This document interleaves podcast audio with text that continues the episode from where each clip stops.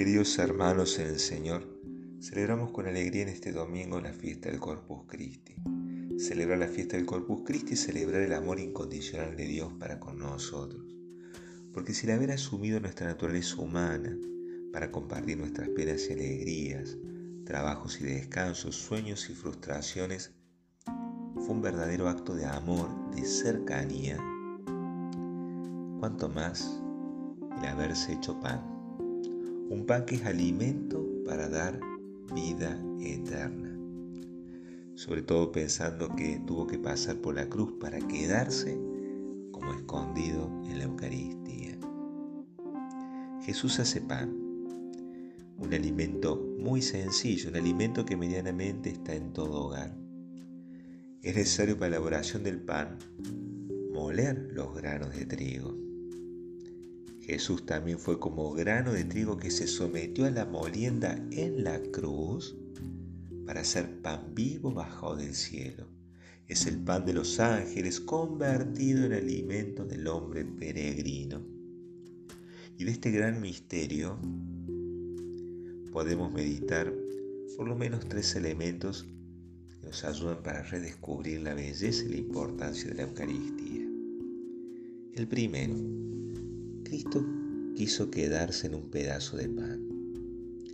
El pan es un alimento sencillo que se elabora después de que se sometió a la molienda muchos granos de trigo. Por eso vemos que en la Eucaristía hay un fenómeno de congregar. Hay muchos que se congregan para celebrar. De hecho, Jesús cuando la instituyó, lo hizo en una cena una comunidad reunida, una asamblea congregada. Cuando comulgamos el cuerpo eucarístico de Cristo, vamos fortaleciendo la comunidad de la iglesia, la iglesia el cuerpo místico de Cristo.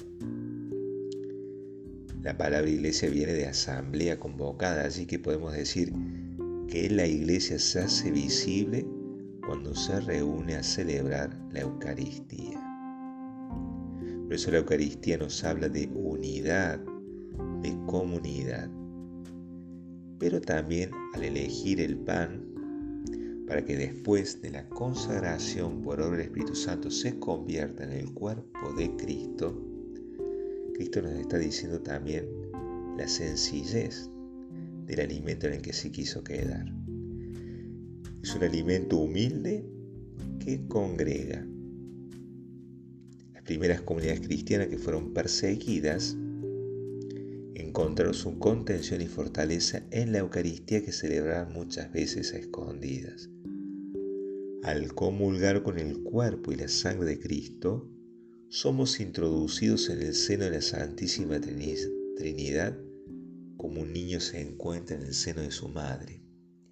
Y de esta manera cuando comulgamos, estamos entonces también unidos a toda la creación al unirnos al Creador. Entonces el primer elemento es la Eucaristía, nos ayuda a crecer en comunidad. Y el hecho de haber elegido el pan, en el pan vemos que hay este fenómeno de comunidad. El segundo elemento, los efectos de la Eucaristía. Jesús dice en el Evangelio, siempre que coman este pan y beban esta copa, proclamarán la muerte del Señor hasta que Él vuelva. Es decir, quien comulga con el cuerpo de Cristo, ese tal recibe, tiene la vida eterna.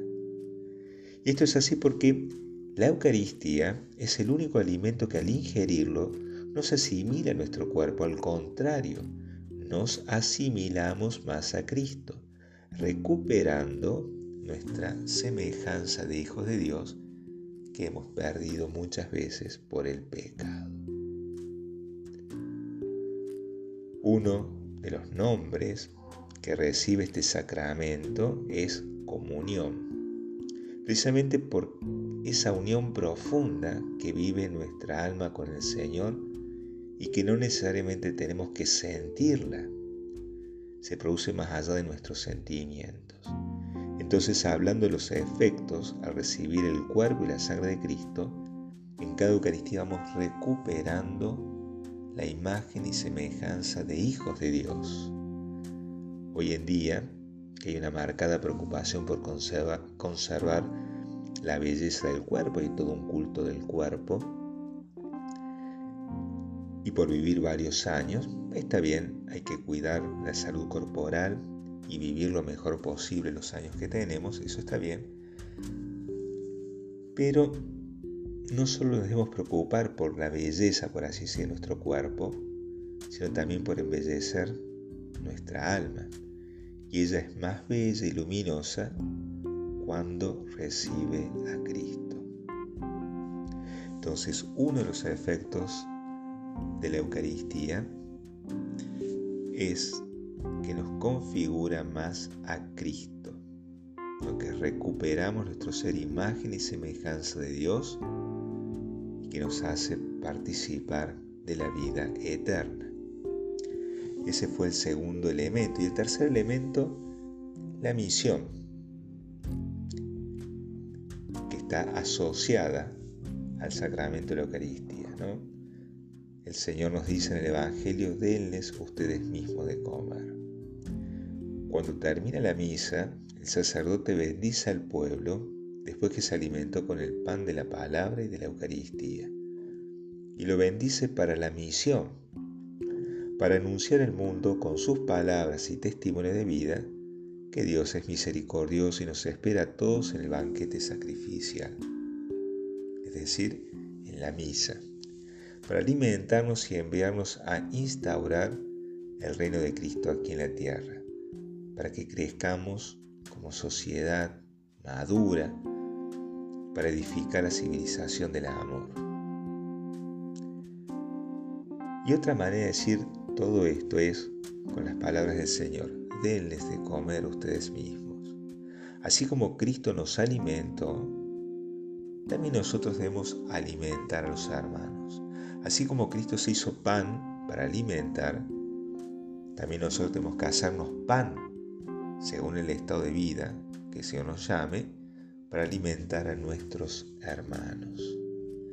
Las adversidades de la vida, sobre todo cuando sufrimos injusticias, si las ofrecemos al Señor en cada Eucaristía, son la molienda que nos va triturando para hacernos pan para los hermanos. ¿Cuántos que cuidan enfermos y sienten tanta impotencia no pueden hacer nada? Pareciera como que algo les triturara el alma. Bueno, ese, ese dolor ofrecido al Señor es como ese trigo que se está moliendo para hacernos pan y así podemos repasar todas las adversidades de nuestra vida. ¿no? Son momentos propicios para saber que el Señor nos está haciendo pan, porque a partir de nuestro testimonio que demos de esa adversidad y cómo la vivimos con fe, eso va a ayudar a iluminar a muchos hermanos, eso va a ayudar a que muchos hermanos encuentren en nuestras acciones a Cristo.